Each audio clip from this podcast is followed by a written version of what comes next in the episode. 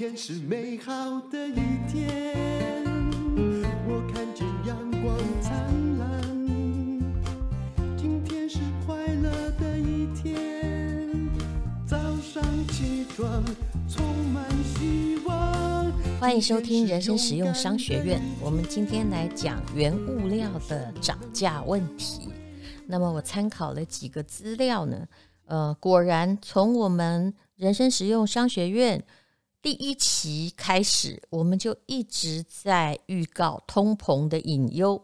其实这是很简单的推理：你印钞票，尤其是第一大国、第二大国都在印钞票，那么怎么会不通膨呢？但是比较严重的是，通膨可能不发生在印钞票的国家，比如说美国的通膨，感觉叫做还好，经济成长已经上升到六趴以上。然后通膨，当然政府公布的通膨资料你也不要过度的相信，因为它少算了很多东西。那它的通膨算起来好像只有这个二啊三啊，但你不用过度相信哦。可是他们会觉得，诶，我们钞票印这么多也还好啊。但通膨会发生在哪里呢？就是在接收美元的，努力在赚美元的国家。那么原物料到底涨到什么地步呢？啊、这个消费者指数哦，在五月的时候，也就是上个月，嗯，美国的消费者物价指数的涨幅已经创十三年来新高。在四月的时候，你觉得还好，但是五月的时候已经涨起来了。那么欧洲的物价指数啊，创两年半的新高。那这个两个一起涨，就表示它不是一个单一国家的问题啊。还有。中国的生产者价格啊，你先不用管这些到底是什么东西。总而言之，就是物价创十三年来最大的涨幅。那么，台湾的消费者物价涨幅也创八年来的最高。这是商业周刊的统计。那我们简单的从小商店来讲好了，以咖啡为例，这个我很有感，因为我们公司每个月是有生产自己的咖啡包。那咖啡包赚不了什么钱，但是就是。一个习惯啊，就是我考了咖啡烘焙师之后的，就是不小心创造的产品，那也是我们电商平台里面呢，就是差不多一两个月会出一次产品，就算不赚钱，但是它基本上是一条柱子哈，也绝对不会赔钱。可是很多的咖啡店已经都在哀叫，那我们还好没有开实体的咖啡店呢。大家在叫什么呢？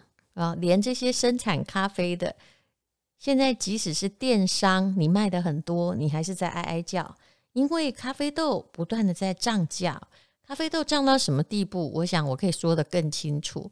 我们公司大概是，通常厂商进口豆子一下了船，大概就会通知我们去试豆。那么，呃，我们试豆的时候，大概拿的就是厂商的。进口的成本再加上他们的利润，然后不多久，这些咖啡豆可能会到市场上去评比、去竞标。有一次咖啡豆下船的时候，我买大概是一公斤，那个是艺伎咖啡，所以一公斤大概是一千六百多块。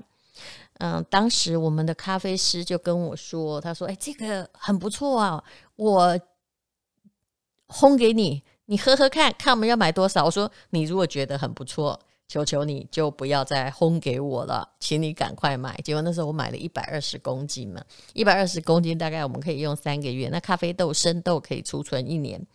结果大概是过了二十天吧，啊，我们的咖啡烘焙师啊，就真正的在烘焙的那位高手，他跟我说，还好你决定的很快，欸，我们现在那个咖啡豆。一公斤是三千块，所以，嗯、说真的，不用卖咖啡啊，只要我把豆子储存，然后再把那个豆子 完全不费人工的卖出去，在一个月内就可以赚到一倍以上。当然，我不是一个囤货大王了。那么，还有什么在涨价呢？我们的咖啡烘焙师也跑来跟我说，他买那个。冲蛋的氮气，也就是它必须是食品级的。你这看起来就像个瓦斯嘛。那本来呢，一大罐啊，因为其实它可以冲还蛮多的，是一千五百块，你猜这个月涨到多少钱？你一定不敢相信，我也不敢相信，四千五百块，总共涨了三倍。我想来想去哦，那个瓶子也是回收的，就里面的气体涨这么多，这到底是发生了什么事情啊？是因为疫情的时候，大家都只能在家里喝咖啡，所以那个咖啡的冲淡的。那个氮气的保鲜机就啊，光气体就可以这样子涨价嘛。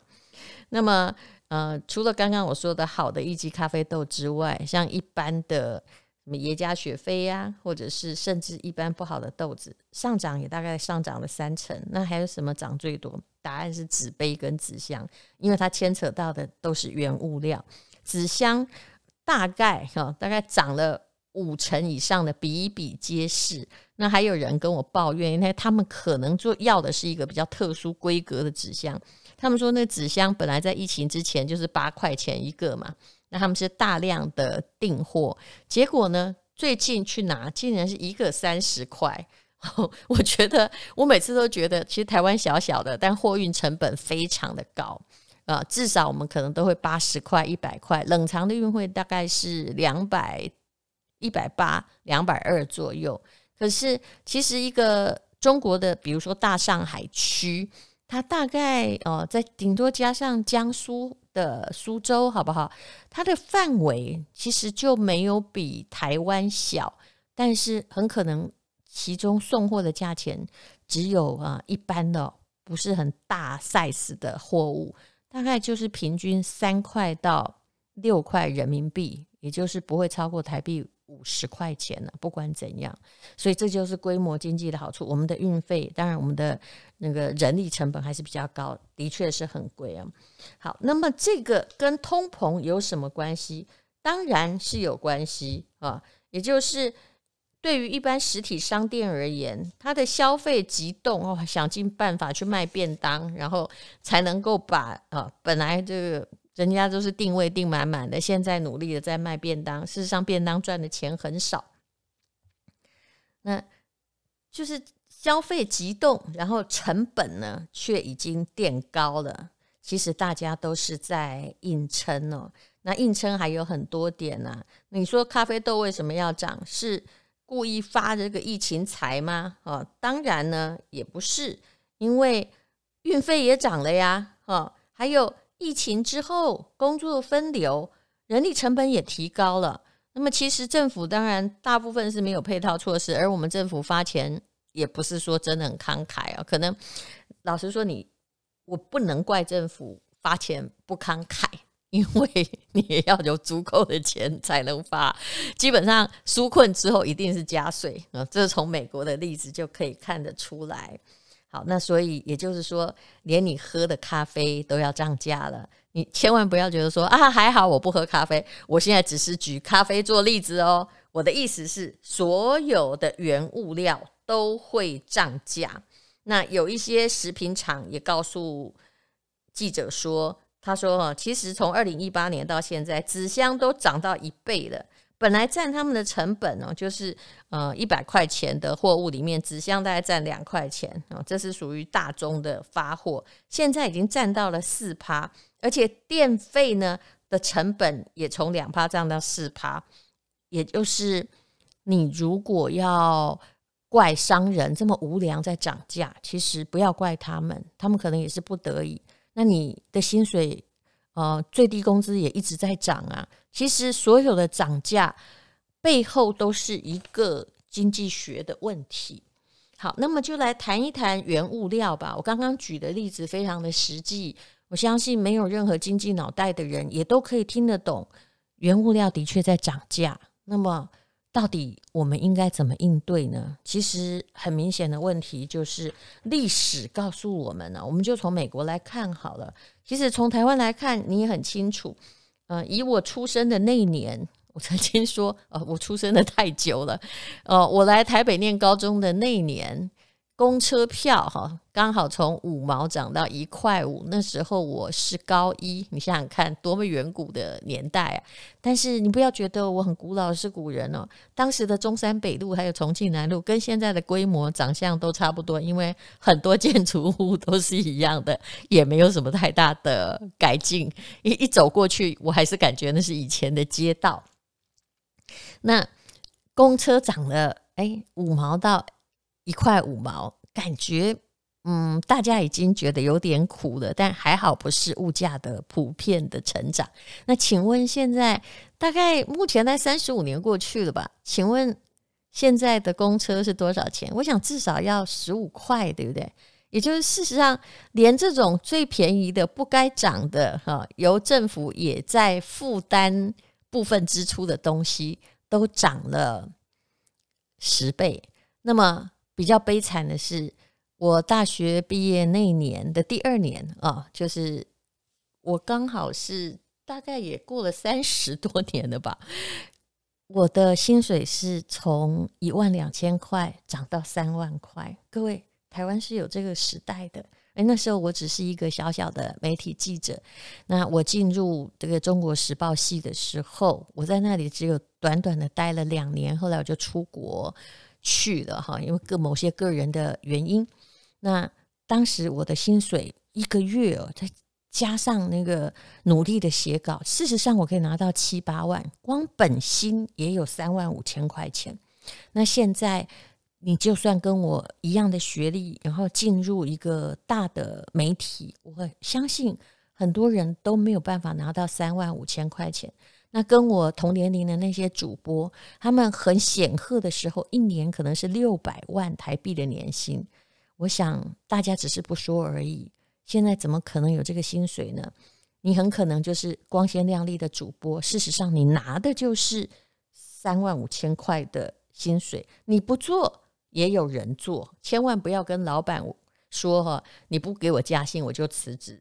现在绝对不是讲这个话的时候。好，那。用美金来算呢，很简单。我来算这个，呃，不要算得太久。比如说一九九七年呢，啊，呃，就是民国八十六年，大概呢，嗯、四个葡萄柚啊，大概是就是就一块钱可以买到四个葡萄柚。然后呢，在二零零八年，也就是差不多过了十年左右，大概一块钱每。美金大概可以买到两个柠檬，听起来你没有感觉，对不对？事实上，它贬值得很厉害。那如果要把这个，比如说五十年前跟现在比，那一块美金能够买到的东西，真的少了好多好多。谈到了原物料，它其实聪明的人在疫情开始重创全球经济，大概就应该可以想到原物料的涨幅。可是你现在要进去买嘛？我真的是一定要劝各位，其实台湾人损失最多的基金，大概都是在什么世界矿业啊、油啊啊这些。为什么？因为它不是一个，它可能红那几年哦，曾经看过，比如说三四年的牛市的成长。可是你要逃，要逃得快，因为它掉下来也可能掉很多年。好，我们来谈谈现在吧。金银铜铁啊，其实我们的预设就是，这是应该说是聪明人的逻辑。可是其实很简单，就是先涨金 之后，你不要只看黄金，黄金没有利息，黄金也不是工业上的使用的东西，现在更不是金本位制。先涨金之后，通常一定先再来就会涨银啊，那再来涨银之后，一定会涨铜跟铁，这也是一定的。那如果你可以算清楚这个逻辑的话，很可能就会在通膨的时候制胜。但是还是要劝各位不要投过多，而且一定要跑得快。原物料绝对不是一个，包括黄金在内哦，不是一个长期投资都很稳当的东西。那后来还会涨什么呢？比如说，目前就是因为疫情，国际运费飙涨，哈，运费飙涨跟油一定有关系。那还有所谓的黄小玉啊，这不是一个人名，就是黄豆、小麦跟玉米的价格也会回涨。那么，呃，这些涨幅都在，比如说美股三大指数，从今年到五六月的时候，大概涨了一成吧。可是像这些原物料啊、金属啊，还有农产品啊，大概就涨了两成，绝对涨得比股市的涨幅多啊。那所以你看看那个南非币哈，曾经在疫情的时候跌得很惨，前不久也是大概离它最差的时候。我想它大概是有回涨了三成啊，南非币。台湾人有很多持有南非币，我个人也曾经有，不过目前呢，哦，呃，我曾经被套牢过，后来，嗯、用长期的计划，目前也解套，而且还有回赚一点点。我保证，我不太爱玩这个，呃，其实我应该发誓，我不能发誓，因为发誓常常会违反。也就是 我保证不会把那么多资金再投进南非币，这件事情实在是太危险。不管你怎么高超，当它真的整体往下跌，还有这个国家的本质啊，虽然最近好一点，但是还是出现问题。它受原物料的左右太强了。我觉得如果我想睡得好的话，实在不应该把所有的现金资产。放在那么多的南非币的上面，当然我必须说我没有赚很多。如果我赚去投 S M P 五百，我应该赚更多。那南非币呢？我换掉的时候是有赚钱。虽然现在纽币跟澳币，说真的，它嗯利息已经很低了。在二零零八年，我对这两种币别是还蛮熟悉的，因为我曾经赚过钱。在二零零八年的时候，大概呃澳币。就是金融风暴的时候，澳币大概还有三趴的利息，可是现在是趋近于零哦。嗯，可见 这两个国家也影响很惨。但是无论如何，这两个国家还是比南非好啊。虽然南非目前的定存利率不是在台湾，在国外哈，香港的银行大概有还是有四点八趴左右吧。好，那我们还是来谈一谈。当然，我刚刚讲的这些都是跟原物料相关的国家。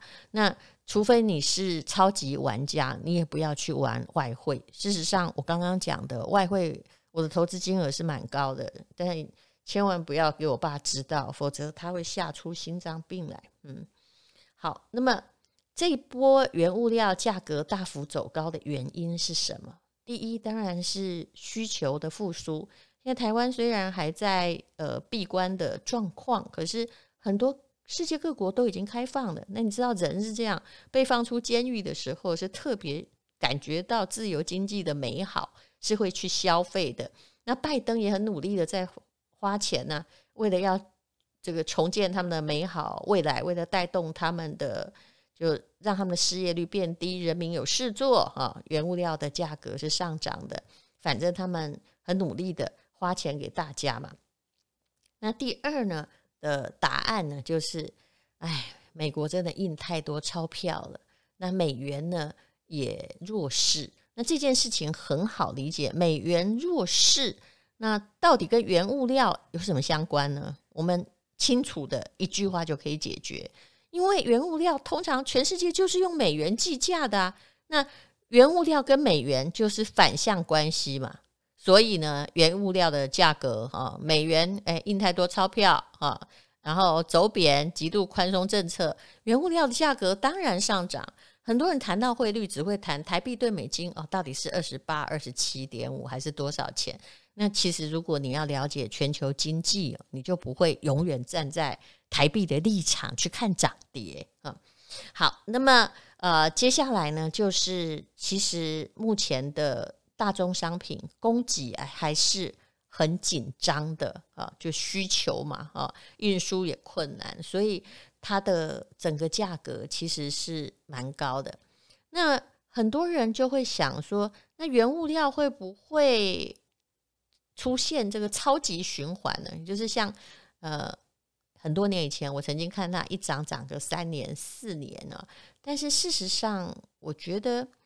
虽然疫情很严重，但是大家也并没有停止生产。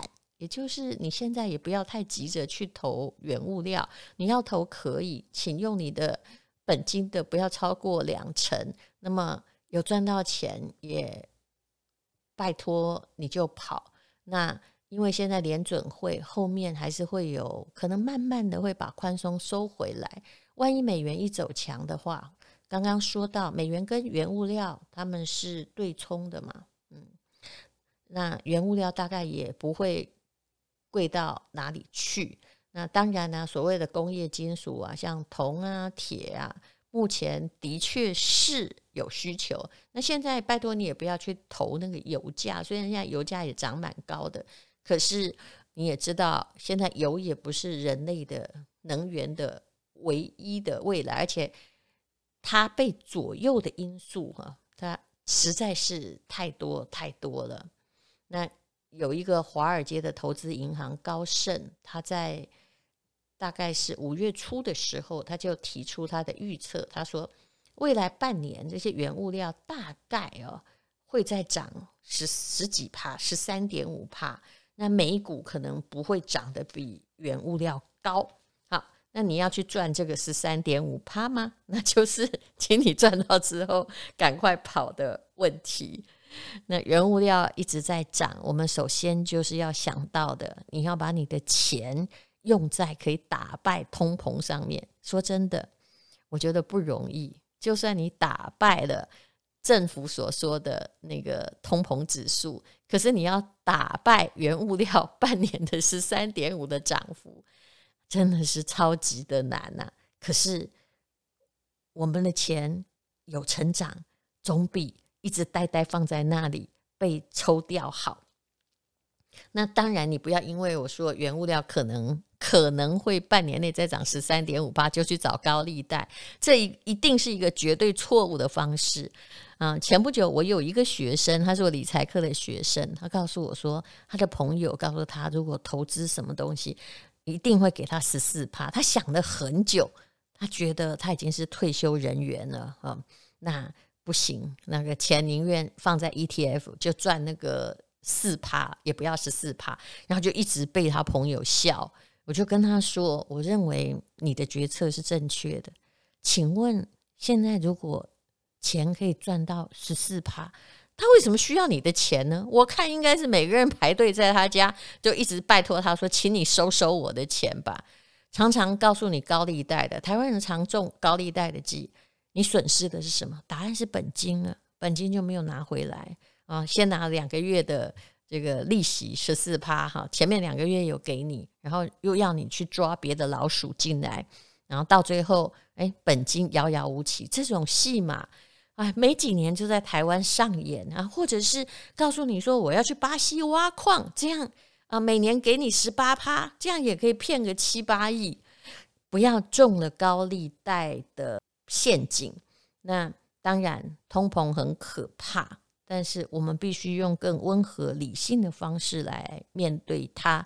然后，原物料基金或者是有时候你可以买到原物料的 ETF，实在是不适宜长期持有。赚到了就跑，乃是这个原则。否则，我相信哦，你现在就算涨很多，但是几十年来开始定期定额投原物料基金，如果你进入的时候也是高点的话。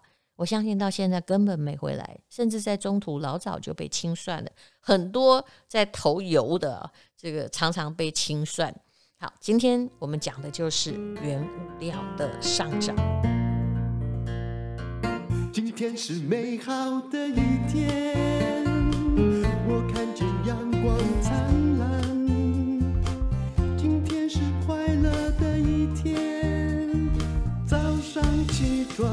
充满希望。今天是勇敢的一天，没有什么能够将我为难。